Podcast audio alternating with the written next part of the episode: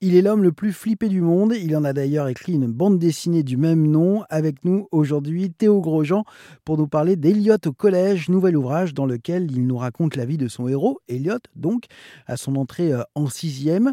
Un jeune homme, lui aussi très anxieux, toujours accompagné par son ami imaginaire. Ici, une petite boule d'angoisse, une petite boule qui, si elle peut lui gâcher pas mal de moments, l'aide aussi parfois lorsqu'il réussit notamment à la dépasser ou simplement à l'accueillir, Théo Grosjean. Oui, oui bah en fait, c'est aussi une façon de montrer que l'anxiété, c'est aussi finalement euh, c'est un, un, reste biologique euh, qui est très utile en fait dans la vie, qui hmm. permet de euh, Enfin, c'est quelque chose de voilà de qui permet d'analyser, de, de, prendre du recul, de, de réfléchir, de de réfléchir avant d'agir. Enfin, c'est voilà, c'est quelque chose qui est quand même qui est pas juste un truc, une malédiction. En fait. Oui, c'est quelque chose qui peut sauver la vie, la peur, hein, concrètement. Qui peut, qui évidemment peut sauver la vie. Après, effectivement, quand elle dysfonctionne, ça peut euh, devenir extrêmement pesant. Et voilà, c'est plus ou moins le cas d'Eliott dans la BD, mais disons que je pense que c'est important aussi de, de, de, comprendre pourquoi ça existe pour euh, se, se, la réapproprier et, vivre avec plus facilement. Quoi.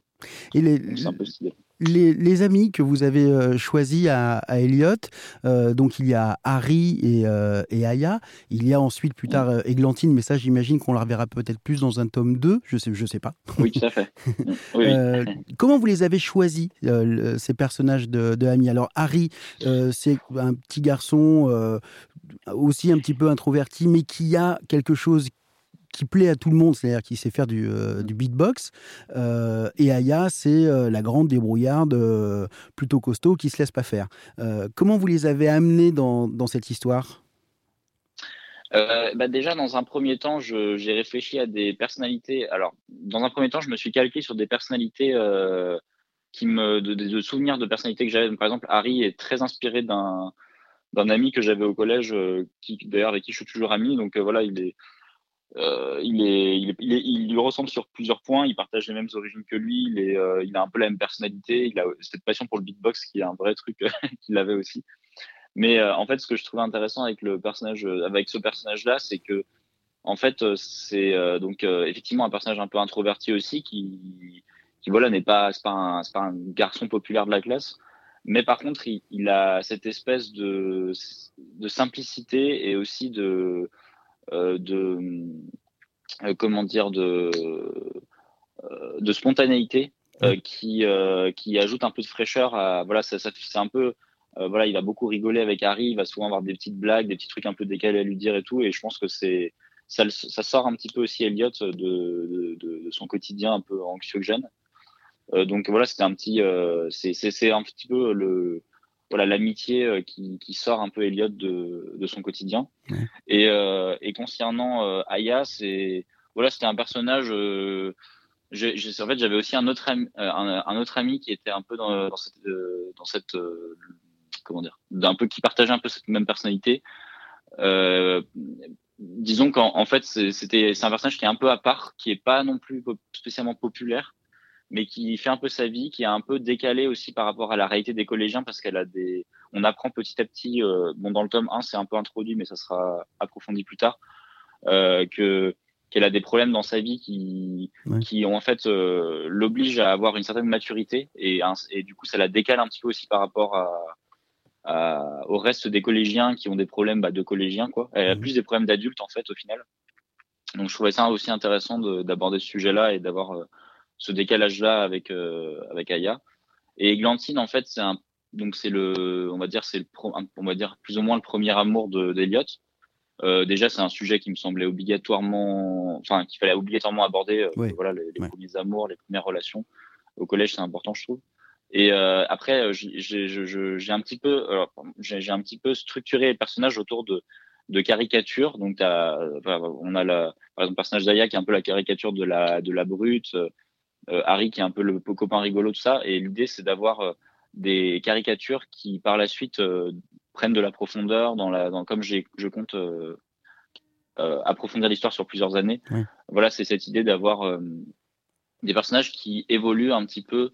À la base, on part sur des caricatures, mais on les fait évoluer, on les fait prendre de la profondeur, changer, se modifier. Je trouve que c'est une, une, technique de création de personnages intéressante qui est utilisée dans beaucoup de films et de séries. Et, euh, et dans le cas d'Églantine, voilà, c'est un petit peu finalement, ça pourrait être vu comme un peu le basique personnage féminin euh, qui, que le héros, dont le héros tombe amoureux. Et en fait, euh, par la suite, bon, je vais pas spoiler parce que euh, j'en suis déjà au tome 3, moi, dans, dans, dans, dans l'écriture et le dessin. Mais, mais voilà, le personnage, tout ne va pas du tout se passer comme on l'imagine. Et le personnage va vraiment avoir une, une avancée narrative propre qui va, voilà, ça va être un personnage qui va prendre beaucoup d'ampleur dans la suite, dans la suite de la série. Et, et ça m'intéresse aussi beaucoup de, de, voilà, de partir sur des, idées un peu préconçues qu'on a de personnages dans la bande dessinée franco-belge, mais même dans les séries animées, etc. Et de déstructurer un peu tout ça. Mais euh, pour, voilà, pour résumer, le personnage d'Eglantine, c'est un personnage un peu plus proche d'Eliot, qui est aussi très anxieuse, avec un côté un peu plus, euh, voilà, euh, un peu plus, c'est un peu plus de la tristesse que de l'angoisse. La, plus de la mélancolie que, que de l'angoisse. Ouais, la mélancolie, voilà, c'est ça. Et euh, après, Églantine, elle est aussi bien amenée parce que ça montre aussi un côté, euh, bah voilà, que l'angoisse peut aussi amener à des choses euh, positives, puisque cette rencontre fait du bien à Elliot, mais il, ne l'aurait jamais rencontré s'il n'avait pas été pétri d'angoisse.